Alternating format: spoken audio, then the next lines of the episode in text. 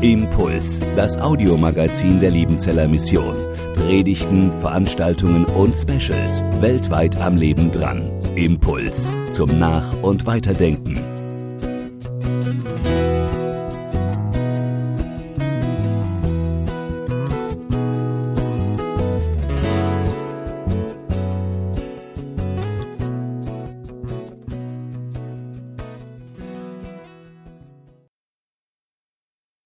Ja, herzlich willkommen. Jetzt hier wieder im guten alten Missionshaus Saal zum nächsten Thema. Weltmission. Herz oder Blinddarm?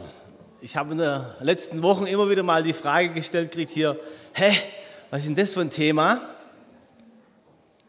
Und ich habe gedacht, okay, also wer jetzt um die Uhrzeit, um 12.15 Uhr zu diesem Thema Weltmission hierher kommt, der meint es wirklich ernst. Also, herzlich willkommen jetzt zu diesem Vortrag. Mein Name ist Reinhold Frasch. Ich arbeite hier bei der Liebenzeller Mission schon einige Jahre. Ich habe hier meine Ausbildung gemacht, 89 bis 94, waren dann im SV-Bezirk Böblingen als Prediger, Pastoren eingesetzt, waren zehn Jahre in der Gemeindegründung in Spanien und seit 2009 zurück hier in, in Liebenzell und verantwortlich hier für unsere Missionare, Mitarbeiter auf der nördlichen Welt.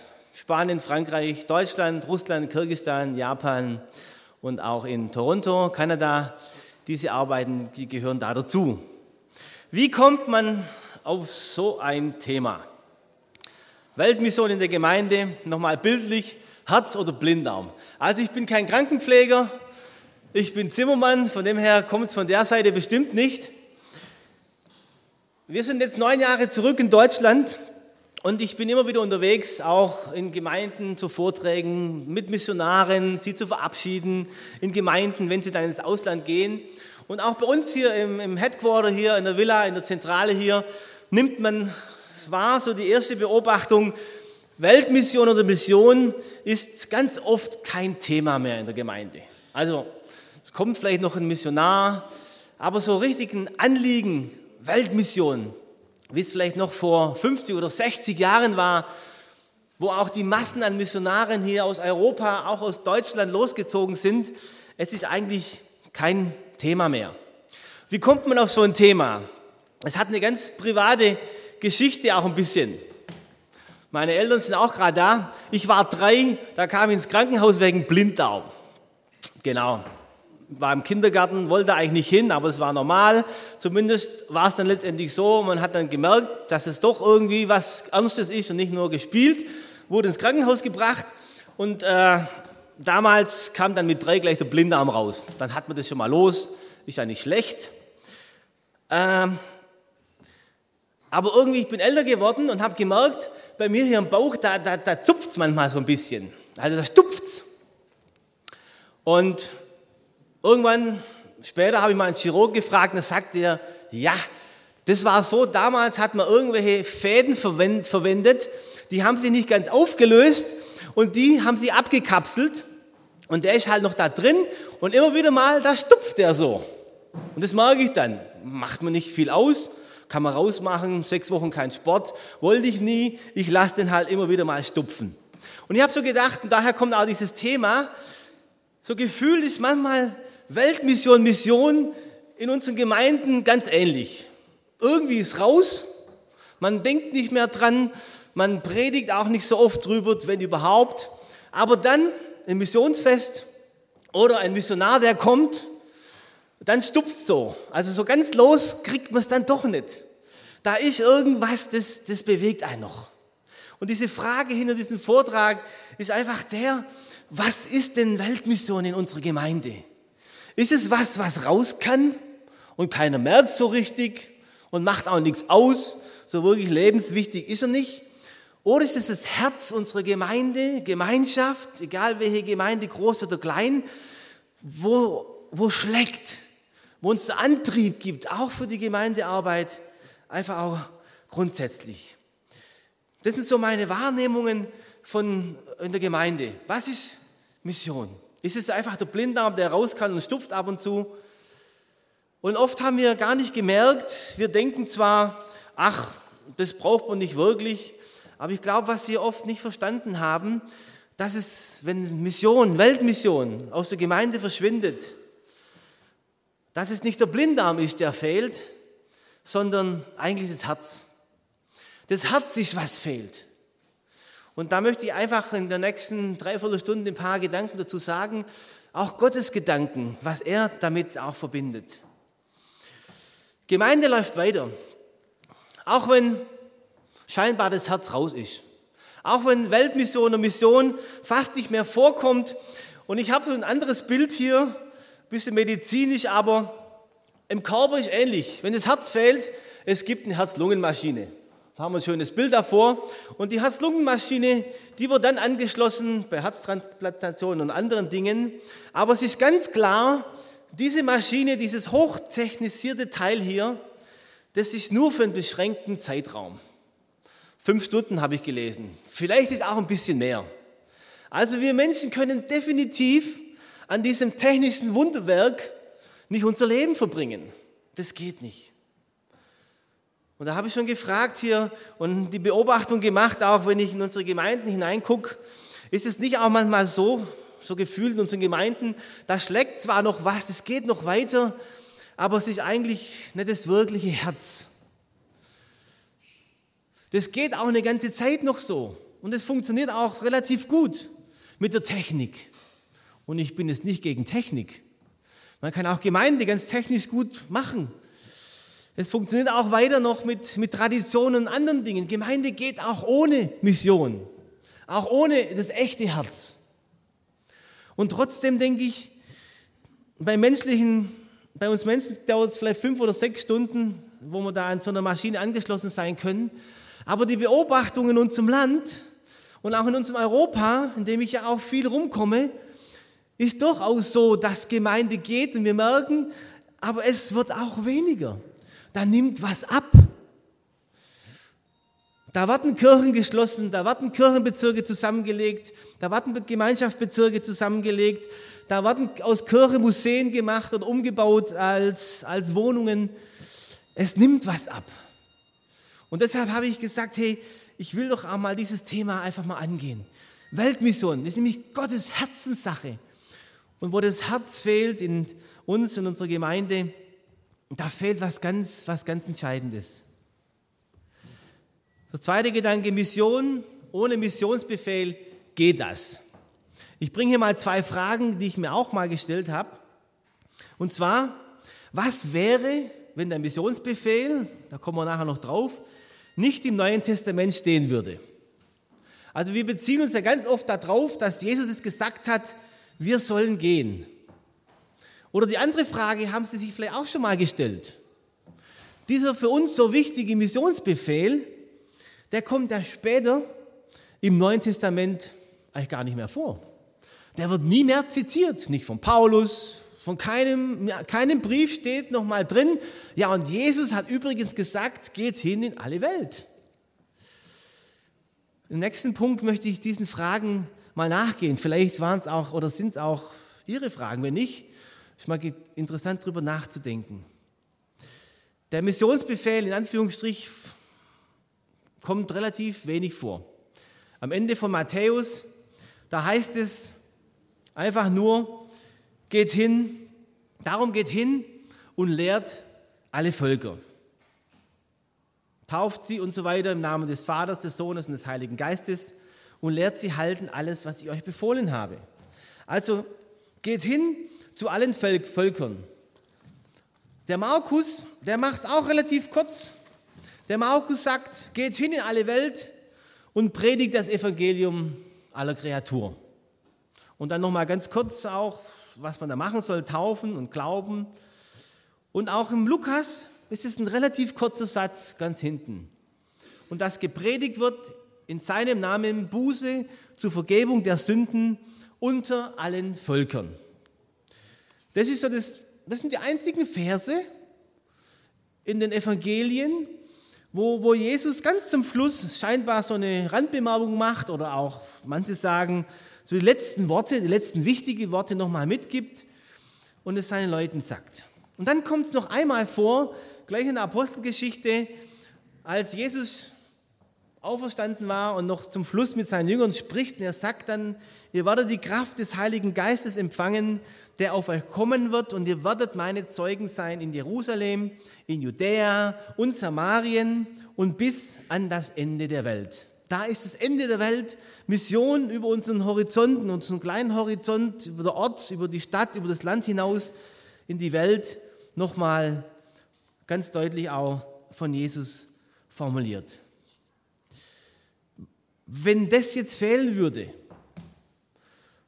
diese paar Verse von Jesus ganz zum Schluss, dann könnten wir doch ein ganz gutes Gewissen haben und sagen, forget it, lasst uns einfach mal so weitermachen, wie es bis jetzt immer war.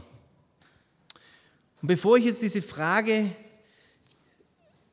beantworten will, diese zwei Fragen, noch eine ganz kurze oder eine Bemerkung einfach auch, ein bisschen auch zur Missionsgeschichte. Das Thema Mission, das rauszugehen, über den eigenen Tellerrand hinauszublicken, über Jerusalem hinauszublicken da, blicken damals, das Thema Mission ging auch in der Apostelgeschichte schon relativ ganz langsam voran. Das war nicht so, auch damals schon nicht, dass die Jünger gesagt haben, so Freunde, und jetzt geht's los und jetzt schnell in die ganze Welt wir müssen weg. Jesus hat uns gesagt. Es war auch damals schon nicht so. Da heißt so dieser Vers, der immer so auch dasteht für die Urchristen damals in Jerusalem, sie blieben aber beständig in der Lehre der Apostel und in der Gemeinschaft und im Brotbrechen und im Gebet. Es kam Furcht über alle und es geschahen viele Zeichen und Wunder und Zeichen durch die Apostel aber alle, die gläubig geworden waren, waren beieinander und hatten alle Dinge gemeinsam. Ist für manche auch so das Urbild der christlichen Gemeinde. Was hier beschrieben wird, ist so die Einheit der Judenchristen. Ich sage es jetzt einfach mal ganz provokativ. Das ist so der Kuschelclub gewesen, damals von Jerusalem. Da drin blieb's. Am Anfang auch der Urgemeinde, die oft so, auch so ganz idealistisch dargestellt wird, da drin ist geblieben. Dieser Auftrag von Jesus weiterzugehen, weiterzuziehen nach Judäa, Samaria oder bis an die Enden der Welt, der war damals auch noch nicht vorhanden. Der kam dann erst so ein bisschen in Bewegung, als der Stephanus gesteinigt wurde. Und da heißt es in Apostelgeschichte 8, Vers 1, Saulus aber hatte gefallen an seinem Tode, später Paulus. Es erhob sich aber an diesem Tage eine große Verfolgung über die Gemeinde in Jerusalem. Da zerstreuten sich alle übers Land, über Judäa und Samarien, nur die Apostel nicht.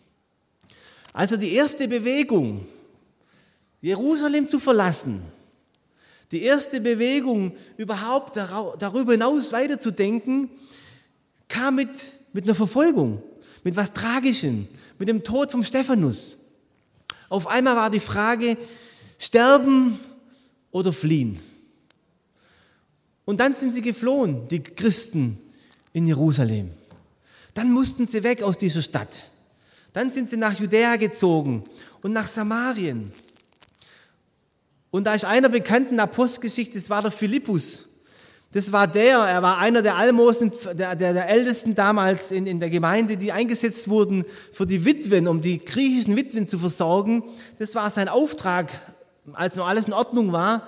Und auch dieser Philippus, er musste fliehen und er ist geflohen, um sein Leben zu retten. Und er war dann der, der nach Samarien gezogen ist, nach Antiochien. Er war dann der, der gemerkt hat, Mensch, hier gibt es ja außer Juden noch ein paar andere. Hier gibt es ja Samariter. Und wenn ich denen von Jesus erzähle, dann sind die auf einmal offen.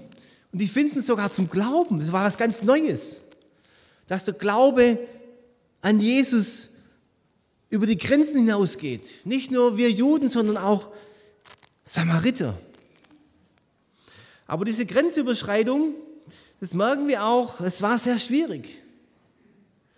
Wir Juden und die Heiden. Und das ist immer in der Apostelgeschichte auch eine ganz große Geschichte gewesen. Was darf sein und was darf nicht sein. Und es gipfelt so ein bisschen auch in dieser Geschichte, als Petrus in Joppe war und eine Vision vom Himmel kommt und er nicht weiß, um was es da geht. Er sieht nur ein Tuch mit lauter Tieren drin, die er als Jude nicht essen darf. So vielleicht Meeresfrüchte oder in Ecuador Meerschweinchen oder äh, Schnecken in Spanien oder oder so Zeugs, was der als Jude nie gegessen hat. Und Gott sagt zu ihm, iss. Und genau zur gleichen Zeit passiert in Caesarea was anderes. Da ist dieser Cornelius, dieser Hauptmann, ein Heide, aber ein Heide, der gottesfürchtig war. Und Gott spricht auch zu ihm und sagt, hol dir diesen Petrus. Und dieser Petrus, durch diese Vision von Gott im Himmel, macht er sich auf den Weg und geht zu diesem, geht nach Caesarea, was ja damals eigentlich ein No-Go war, Caesarea, die Heidenstadt der Römer. Und er geht in dieses Haus von diesem Cornelius, was ein No-Go war von Jude, mit Heiden, mit Römern Tischgemeinschaft zu haben, mit denen zu essen und erlebt dort, dass er predigt und dass ganz viele zum Glauben, dass die Leute zum Glauben finden, den Heiligen Geist bekommen, in Zungen reden und er dann sagt, wenn sie den gleichen Geist bekommen wie wir Juden, dann kann ich nicht anders als sie zu taufen. Und er wird zitiert dann aber von den Gemeindeleitern in Jerusalem. Er kommt zurück und wird scharf kritisiert. Also Mission, grenzüberschreitend, grundsätzlich der Gedanke, wir gehen raus zu den Menschen. Da heißt es dann in Apostelgeschichte 11, 2 und 3, als Petrus nun nach Jerusalem zurückkehrte, stellten ihn die Gläubigen der dortigen Gemeinde, die ja alle beschnitten waren, zur Rede. Du bist in ein Haus gegangen, in dem Unbeschnittene wohnen und hast sogar mit ihnen gegessen, hielten sie ihm vor. Also wir merken, das Thema Mission, das Grenzüberschreitende, diesen Auftrag, den Jesus seinen Jüngern gegeben hat, und da war der Petrus dabei. Es hat ihn gekostet, zu gehen. Da musste Gott gewaltig eingreifen, dass dieser Petrus es überhaupt gewagt hat, über die Schwelle von den Heiden zu gehen. Aber er ist gegangen. Und wenn wir diese Geschichte noch so ein bisschen verfolgen, auch wie es dann weiterging, wir wissen um Paulus, den Gott berufen hat als Heidenmissionar. Dieser Paulus, der losgezogen ist von Antiochien, der als er zum Glauben kam, dann erst zehn Jahre untergetaucht war in Arabien, dann wieder in Damaskus, dann kam er nach Jerusalem, da wollten sie nichts mit ihm zu tun haben, die Gemeinden hatten noch Angst vor ihm. Er zog sich dann zurück in seine Heimatstadt Tassus Mittlerweile war der, äh, waren sie schon in, war die Gemeindegründung da ganz groß in Antiochien. Und der Barnabas erinnert sich dran, da war doch mal so ein Saulus. Komm, ich gehe mal nach Tarsus und, und hol den, den brauchen wir jetzt. Zehn Jahre nach seiner Bekehrung. Müssen wir immer wieder auch bedenken. Und er kommt nach Antiochien. Dort spricht Gottes Geist zu der Gemeindeleitung, schickt mir aus Barnabas und Saulus. Und dann fängt eigentlich Weltmission an. Die Berufung von Paulus zehn Jahre vorher, du wirst Heidenapostel sein, du wirst leiten müssen für mich. Die wurde da auf einmal zur Wirklichkeit. Und Paulus zieht los und wir kennen diese Geschichten aus der Apostelgeschichte. Und hier sehen wir so ein kleines Bild, eine Grafik, wie sich der christliche Glaube dann ausgebreitet hat über die Jahrhunderte hinweg, dann auch in dieser Region. Das römische Reich, äh, Kaiser Konstantin, der dann auch das Christentum zur Staatsreligion erklärt hat. Und der Glaube, in welcher Form auch immer, der christliche Glaube ist in diesem Bereich äh, gewachsen, bekannt geworden. Aber dann ein Teil, der auch Teil der Missionsgeschichte ist, den wir meistens oder selten kennen, vielleicht nur manche, die sich damit beschäftigt haben. Wir können es so bezeichnen, die Kirche, die Kirche des Ostens, auch bekannt später mal als äh, die nestorianische Kirche. Von dem wissen wir relativ wenig. Wir wissen aus der Geschichte, dass eben nicht von Antiochien Richtung Europa, Mittelmeer, dass von Jerusalem Richtung Osten der Thomas, der Apostel, soll dort gewirkt haben. Er hat sie aufgemacht. Er war einer von den wenigen, die dann losgezogen sind, um als Missionar dort in der Richtung Osten zu ziehen. Und man weiß auch aus der Geschichte, ein anderer Missionar, hier steht auch der Name oben dran, der wohl einer von diesen 70 Jüngern war, die Jesus damals ausgesandt hat, der auch den Weg gefunden hat Richtung Osten. Oder hier nochmal Apostel Thomas aus der Geschichtsschreibung in Edessa am Hofe des nordwestindischen indopathischen Herrschers Gondopares. Da wurde er bekannt, da hat man auch von ihm gelesen. Da war einer, einer dieser Apostel, die Richtung Indien, in die Richtung Osten gezogen sind. Und Thomas, von ihm wird auch berichtet, dass er womöglich auch bis nach Indien gekommen ist. Das Ende dieser Kirche des Ostens oder auch der nestorianischen Kirche, Gemeinde später genannt, war dann der Islam, der Einfluss im Osten immer mehr gewonnen hatte und dann die Kirche damals im Osten überrollt hat und wir seither auch von dieser Kirche nur aus den Geschichtsbüchern oder vereinzelt gibt sie noch, Kirche der Chaldäer, wir kriegen es vereinzelt noch mit von dieser Kirche, aber die Kirche, diese Gemeinden sind damals verschwunden. Der Glaube ging weiter. Die Kolonialzeit war sicher nicht die Zeit, die besondere Zeit auch für den christlichen Glauben. Und doch war der Glaube, die Mission auch mit dieser Kolonialmacht in diese verschiedenen Länder dann auch ausgezogen. Der Glaube wurde bekannt, oft gewaltsam, überhaupt nicht gut, nicht zu rechtfertigen und immer wieder aber auch im Zuge mit diesen Kolonialherrschern Missionare, die es ernst gemeint haben, die den Glauben in diese Länder gebracht haben. So mal ganz kurz dieser kleine Geschichtsüberblick zur Mission. Es war auch in der ersten Gemeinde kein Riesenthema. Wir müssen gehen. Wir gehen jetzt. Aber ich will noch mal auf diese Frage eingehen. Vielleicht haben Sie sie sich auch gestellt. Was wäre der Missionsbefehl oder was wäre Mission ohne den Missionsbefehl? Wenn der nicht da stehen würde, wenn die Schreiber das einfach vergessen hätten. Oder auch die Frage, warum wurde der Missionsbefehl nicht mehr zitiert im Neuen Testament? Warum kommt da nichts mehr vor? Vor Jahren schon bin ich auf einen Artikel gestoßen von Thomas Schirmacher. Manche kennen ihn vielleicht. Er hat einen Artikel geschrieben, Paulus, Theologe und Missionar. Gedanken anhand des Römerbriefes. Und das fand ich super spannend, weil der mir eine Antwort gegeben hat auf diese zweite Frage. Warum kommt es nicht mehr vor? War mir eigentlich egal, weil mir reicht der Missionsbefehl. Ich brauche nicht 25.000 andere Verse. Wenn Jesus sagt, geht hin in alle Welt, dann ist es doch ein Auftrag für dich, für jeden Christ ein Stück weit, auch für die Gemeinde. Dann zeigt es doch schon, wenn es die letzten Worte von Jesus waren, dass es hier nicht nur um so ein bisschen Pillepalle geht, sondern das sagt man doch nur am Ende des Lebens, hey, was wirklich wichtig ist. Aber ich finde es super spannend, dieser Thomas Schirmacher, er schreibt in diesem, in diesem Artikel hier, ich habe ihn auch hier, oder auch im Buch, das gibt es leider nur kopiert hier von mir auf Englisch, wo wir den Missionsbefehl Jesu zitiert hätten, führt Paulus das Alte Testament an. Und es ist super spannend, auch mal das Neue Testament zu lesen und sich die Frage zu stellen, genau diese Frage, wo, wo passt jetzt dieser Missionsbefehl hinein? Und dann zu gucken, was haben die Schreiber denn da mit reingebracht. Und das ist auch toll, weil ich finde, Thomas Schirmacher auch für mich dann nochmal einen ganz neuen Blick über diesen äh, Römerbrief mir gegeben hat. Und zwar, es ist oft so ein dogmatisches Buch, dieser Römerbrief, wo man liest und ganz viel Lehre drin hat. Aber Thomas, hier nochmal ein Zitat von ihm.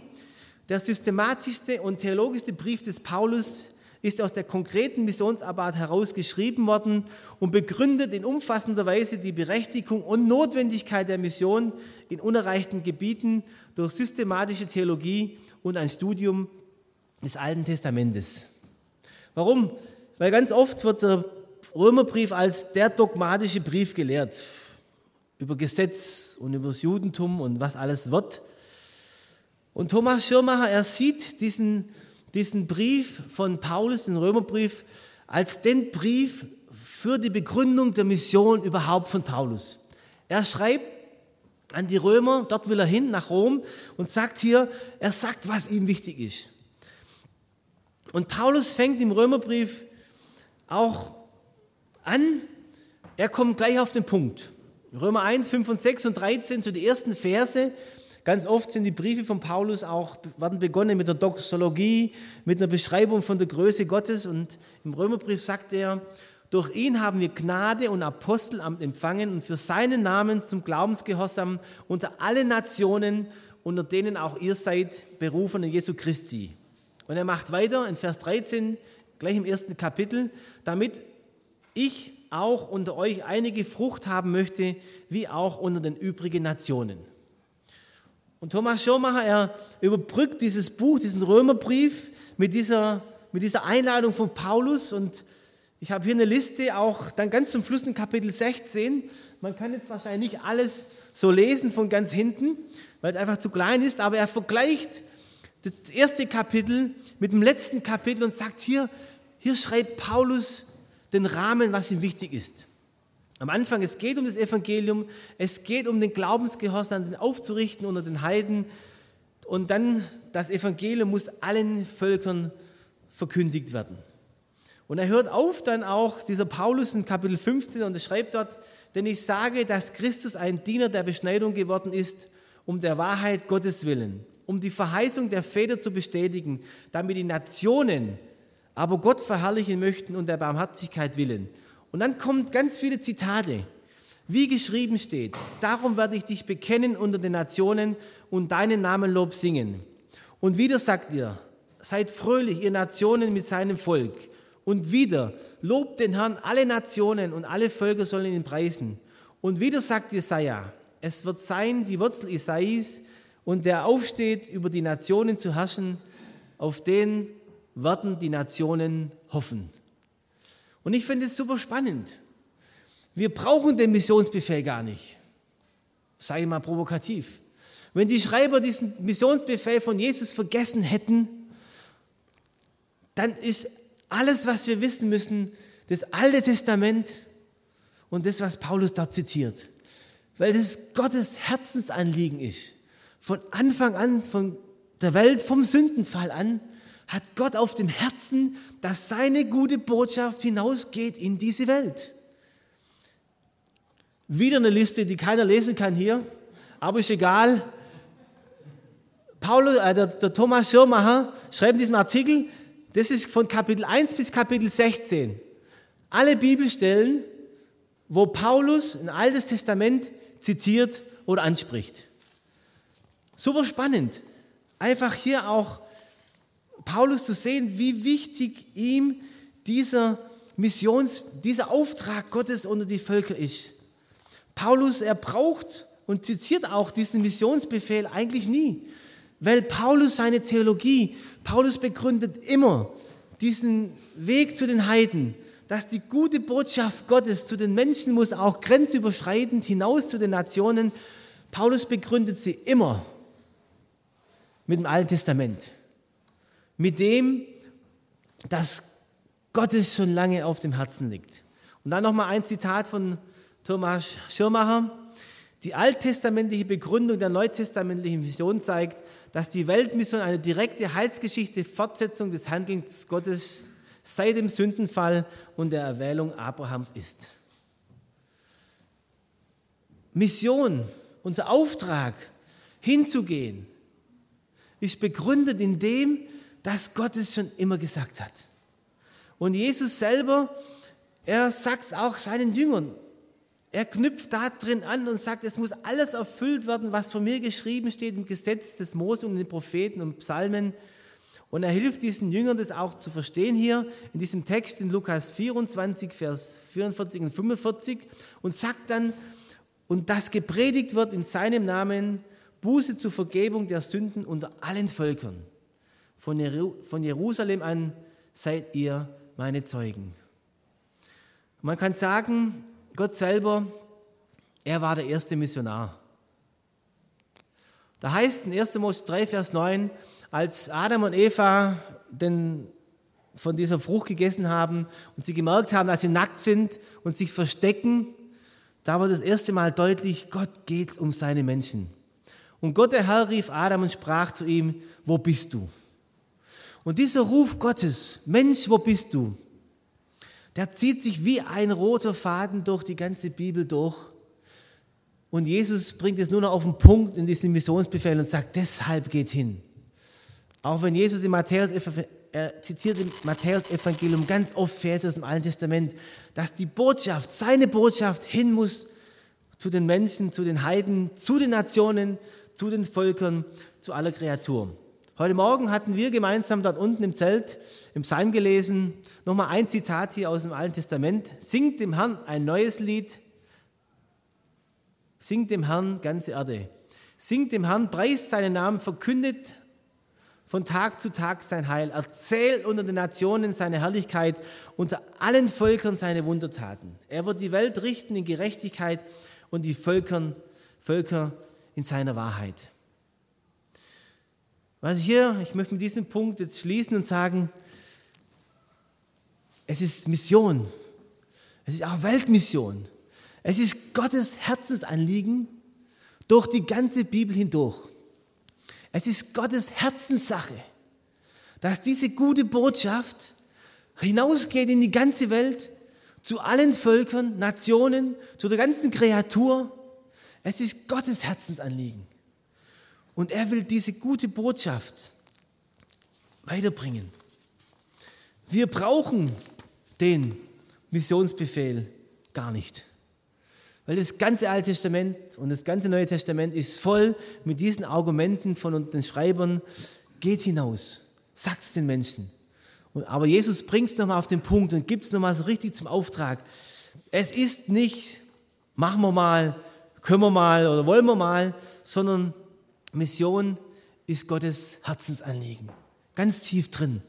Und weil es so ist, deshalb muss Mission, dieser Auftrag und dieses Herz für die Menschen, die verloren sind. Ich habe ein schönes Zitat gelesen hier auch, wo es darum ging, hier um, um, um die Vorbereitung von diesem Vortrag. Was ist verloren? Verloren ist was, was nicht am Platz ist. Also mein Handy hat immer einen Platz eigentlich daheim. Wenn es da nicht ist, ist es weg. Oder der Schlüssel. Wenn der nicht in der Schublade ist und ich muss ihn suchen, dann ist er am falschen Platz, dann ist er verloren. Und genauso ist mit dieser verlorenen Welt. Der Mensch gehört Gott. Und er ist nicht mehr bei Gott, er ist nicht mehr dort, wo er eigentlich hingehört. Und deshalb ist es Gottes Herzensanliegen, dass diese Menschen gefunden werden, dass sie wieder dahin kommen, wo sie eigentlich hingehören, in die Gemeinschaft mit Gott. Darin begründet sich Mission und auch der Auftrag von Jesus und diese Versöhnung, er hat sie geschaffen, diese Versöhnung am Kreuz. Mein letzter Punkt, letzter Gedanke. Mission in der Gemeinde lebendig halten. Das ist so die große Frage auch für mich. Wie machen wir das? Wie gesagt, ich und auch meine Kollegen, wir kommen viel rum. Wir kommen viel rum, auch in Gemeinden und merken, es lässt nach. Ich freue mich für alle Gemeinden, die ganz neu die Liebe zu Jesus entdecken und sagen, hey, wer sind die Menschen in unserer Umgebung, in unserer Stadt, in unserem Stadtviertel und wo ich merke, da ist eine Liebe da für diese Menschen drumherum und auch zu merken, wie Gemeinde wächst. Aber das ist nicht alles weil Gott selber den Horizont größer steckt. Aus einer Studie der anglikanischen Kirche in England, aus dem Papier Mission Shaped Church, da heißt es, nicht die Kirche hat eine Mission in der Welt, sondern der Gott der Mission hat eine Kirche in der Welt. Und ich glaube, das müssen wir uns immer wieder ganz neu bewusst machen. Es dreht sich nicht hier um uns. Es geht um Gott selber. Die Gemeinde ist eine Findung von Gott. Gemeinde ist das Ergebnis von Mission, von Evangelisation. Dort, wo Menschen gegangen sind, ob ein Paulus oder ein Thomas oder wie sie alle heißen oder alle, die hier unterwegs sind mit der Liebenzeller Mission, die gegangen sind und die gute Botschaft weitergesagt haben und Menschen zum Glauben gefunden haben, dort hat sich Gemeinde gebildet. Gemeinde ist kein Selbstzweck. Und Gott treibt dieses Werk voran. Schon beim Sündenfall.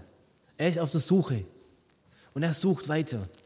Und er sagt mal zu Petrus, deshalb sage ich dir jetzt, sagt Jesus, du bist Petrus, auf diesen Felsen werde ich meine Gemeinde bauen und das Totenreich mit seiner ganzen Macht wird nicht stärker sein als sie.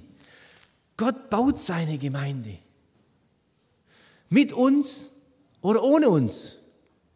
Wenn der Antrieb, wenn das Herz der Gemeinde, nämlich Mission, Gottes Anliegen fehlt, dann läuft es schon noch irgendwie weiter. Weltmission oder Mission ist nicht der Blinddarm, den man einfach rausmachen kann und da passiert nichts. Ich lebe ganz gut, außer dass ab und zu mal ein bisschen stupft. Ist heute nicht mehr so, weil die Fäden, die lösen sich auf mittlerweile. Es ist Gottes Herzensanliegen. Er, er treibt es weiter. Mit uns oder ohne uns. Alexander Gard, einer aus dem Osten Deutschlands, ein Pastor, Gemeindegründer, schreibt mal, heute wird immer klarer, eine Kirche, die nicht dafür lebt, das Evangelium unter die Leute zu bringen, versinkt in der Bedeutungslosigkeit und eine Gemeinde, die nicht missioniert, stirbt. Und das ist so mittendrin. Und da können wir es nicht rausreden. Ich habe es am Anfang gesagt, Kirchen werden geschlossen, Gemeinden werden geschlossen, Gemeinden werden fusioniert. Da leben wir mittendrin. Warum? Ich behaupte, auch mit diesen Bibelstellen, weil das Herz verloren gegangen ist. Weil wir gedacht haben, wir brauchen Mission oder Evangelisation. Wir brauchen es nicht. Und ich habe diesen Satz hier formuliert, wenn wir als Gemeinde weiterhin an der Herz-Lungen-Maschine hängen bleiben und uns nicht von Jesus wieder ein Missionsherz einsetzen lassen, ist es nur eine Frage der Zeit, bis wir, und da können wir unsere Ortsgemeinde einsetzen, in der Bedeutungslosigkeit verschwinden. Es ist eine Tatsache, die wir gerade leben. Aber es ist auch eine Tatsache, und da freue ich mich sehr drüber, Gemeinden zu erleben, die es wiederentdeckt haben. Und ich wünsche mir, dass es noch viel mehr werden. Das ist die einzige Chance zur Rehabilitation. Die einzige Chance, Herztransplantation, wieder Mission, Evangelisation in den Fokus zu rücken, wieder die Menschen zu sehen, auch auf dieser Welt, auf diesem Globus, die Jesus noch nicht kennen. Zum Schluss ein paar praktische Tipps. Mission in der Gemeinde lebendig halten. Das erste Statement, wir haben weiterhin einen Auftrag in der ganzen Welt. Wer nicht rausgeht, geht ein. Das gilt für Gemeinde. Wer diese Botschaft nicht weitersagt, der geht ein. Und das ist oft das Problem. Wir waren selber in der Gemeindegründung. Wir müssen rausgehen. Wenn keiner kommt, dann kann ich nur sagen, okay, gut, dann muss ich halt gucken, wo sind die Leute? Was brauchen die Leute? Wie ticken die Leute? Wie reden die Leute? Wie kann ich diesen Menschen die gute Botschaft weitersagen? Und das gilt nicht nur von der Arbeit in Afrika oder in Spanien. Da weiß ich, ich verstehe die Sprache nicht, ich muss sie lernen. Aber ich habe auch gemerkt, viele Christen, die sprechen eine komplett andere Sprache als die Menschen da draußen. Oder zumindest zweisprachig sind wir oft. Eine Sprache in der Gemeinde und eine Sprache draußen. Und wenn wir unseren Glauben erklären sollen, dann sind wir ziemlich oft einsprachig. Schwierig. Da fühlen wir uns, wie wenn es eine andere Sprache wäre. Aber es ist wichtig, dass wir es neu lernen. Mission vereint und nimmt den Bauchnabelblick. Das erlebe ich ganz oft so. Ah, das ist Bild hier, genau. Man guckt immer nur auf sich selber. Auch als Gemeinde. Oh, mein Bauchnabel so. Auch bei uns in der Gemeindearbeit in Spanien war oft die Frage, hey, nee, es muss erst, die Gemeinde muss besser sein und wir müssen uns nicht mehr streiten. Es soll toll sein bei uns. Wir müssen ein Zeugnis sein und uns alle lieb haben. Funktioniert eh nie. Dafür ist Gemeinde eigentlich geschaffen. Gemeinde ist eine Gemeinschaft, dort wo Menschen zusammenkommen, die sonst nie zusammenkommen würden. Und da gilt es miteinander zu leben, zu streiten, sich zu versöhnen, nach vorne zu gehen. Deshalb ist Mission, Evangelisation, ist der ist es ein gemeinsames Ziel. Wir gehen miteinander raus, wir erleben gemeinsam was. Wir, wir haben ein gemeinsames größeres Ziel als unser Bauchnabel und geht es uns jetzt gut. So ein bisschen Wellness und ach, immer wir selber und immer uns um selber drehen. Mission, Evangelisation, ein Ziel zu haben, nach vorne zu gucken, auch zu merken, da gibt es noch mehr wie uns. Es war mir in unserer kleinen Gemeinde in Spanien auch wichtig. Egal, ob wir 20, 10 oder 500 oder 1000 sind. Wir, haben, wir sind Teil von diesem großen Ganzen auf dieser Welt. Wir können was beitragen. Meine Spanier haben immer gesagt, wir haben ja nichts. Doch, als wir einmal dann Johannes Oschitz aus Malawi bei uns hatten, der über Obwensi berichtet hat, dann haben wir gemerkt, wie gut es uns geht, auch in Spanien. Und dass wir da was beitragen können, auch für diese Arbeit dort. Für uns war wichtig, ein paar praktische Tipps. Vielleicht sind Sie ja Gemeindeleiter oder irgendwo in der Gemeinde dabei. Wir haben bewusst gesagt, in unserem Gemeindehaushalt 10% ist für Mission. Damit es deutlich wird, ja, es ist uns wichtig und das Geld hat immer gereicht. Das ist ähnlich wie bei unserem eigenen Gehalt und so, wo wir da mit Spenden umgehen, überlegen, was gebe ich denn, was kann ich noch geben. Wenn es im Haushalt verankert ist, auch der Gemeinde, dann ist es eine Nummer. Wir waren vor kurzem unterwegs, da war ich bei einer Gemeindegründung, die gibt es seit 25 Jahren. Die haben uns angeguckt als Team in, in Nürnberg und die haben es auch drin. Methodistengemeinde in Nürnberg, Jesuszentrum, 10% vom Haushalt, das ist eine große Gemeinde, ist Mission. Ganz praktische Tipps, wie können wir es ganz neu reinbringen? Zu wissen, jawohl, das ist dran, wir müssen gehen, es ist der Auftrag, es ist Gottes Herzensanliegen. Missionsgebet im Gottesdienst. Vielleicht nicht nur in der Gebetsstunde, weil oft ist, was im Gottesdienst nicht vorkommt, findet auch nicht statt oder nur ganz wenig. Lasst uns wieder mit reinnehmen. Als LM haben wir ja eine PowerPoint, die kann man da auch mit reinnehmen, auch mal in Werbung in eigener Sache. Aber es geht hier nicht schwerpunktmäßig um die LM, es geht darum, dass es Gottes Herzensanliegen ist. Dieses Herzensanliegen haben mittlerweile die Missionen übernommen. Aber das ist wir sind eigentlich nur Leute, die mithelfen, dass es passiert. Es ist Sache der Gemeinde, des Einzelnen. Mit reinzunehmen, dieses Gebet, auch für die Weltmission, für die Missionare, für die Nachbarn. Und wieder dran zu glauben, dass Gott auch was verändert. Ich war vor kurzem in einer Gemeinde, da sollte ich einen Vortrag halten über Evangelisation. Ich gucke gerade, ob irgendjemand dabei ist, der kann es bestätigen. Hatte nur gesagt, Evangelisation, ihr wisst eh schon alles brauche nicht mehr groß was sagen. Und ihr seid so 20 Jahre dabei und habt dann nur einen kleinen Vortrag gehalten über, unsere, über unser Umfeld, in dem wir drin leben, was wir so alles machen. Freunde, Beruf, Familie, also von ganz klein bis nach außen. Und dann habe ich gesagt, so, jetzt nehmt euch mal zehn Minuten Zeit und betet und schreibt auf, welche Person euch Gott aufs Herz legt.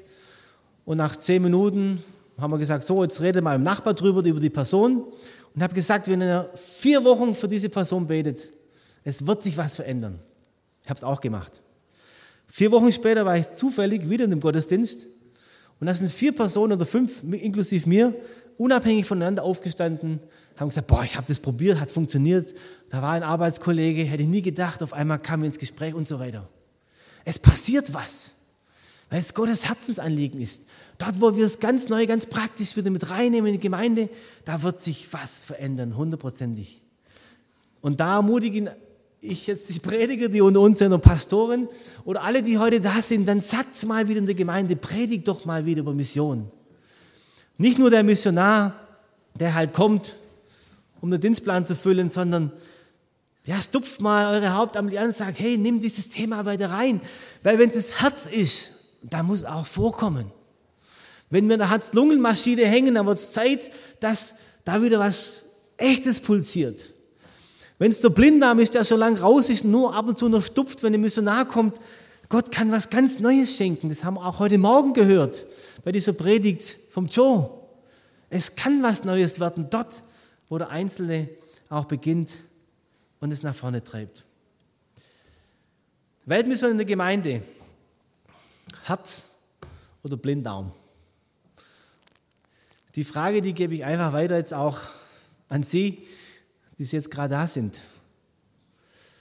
Und ich hoffe, dass es Leute hier gibt, die sagen, jawohl, bei unserer Gemeinde, da ist es schon wieder Herz oder ist es Herz. Und bei denen, die sagen, hey, stimmt, hast eigentlich recht, da müssten wir mal wieder rangehen. Dann hoffe ich, dass es jetzt in dieser Dreiviertelstunde nicht nur dieses Stupfen von einer alten Blinddarmnarbe war, sondern was wieder bewegt. So wie diese Gemeinde, von der der Joe heute Morgen in, in England berichtet hat, weil einer sagt, weil eine sagt, jawohl, hey, wir als Gemeinde müssen da zurückkommen. Dass das wieder passiert, weil es Gottes Herzensanliegen ist. Weil Gemeinde dann weitergeht, weil neue Energie da reinkommt, weil es wieder pulsiert da drin, und nicht über Hightech außerhalb nur irgendwie am, am Leben gehalten wird, sondern weil Liebe zu Gott da ist und Liebe zu den Menschen in der Umgebung, aber auch Liebe zu dieser Welt, zu den Nationen, zu den Völkern, zu aller Kreatur. Ich danke Ihnen ganz herzlich, dass Sie sich um 12.15 Uhr die Zeit genommen haben, mitten zur Mittagsessenszeit, für dieses Thema Weltmission. Herz oder Blinddarm. Ich wünsche, dass es Herz ist oder wieder Herz wird in Ihrer Gemeinde oder Gemeinschaft.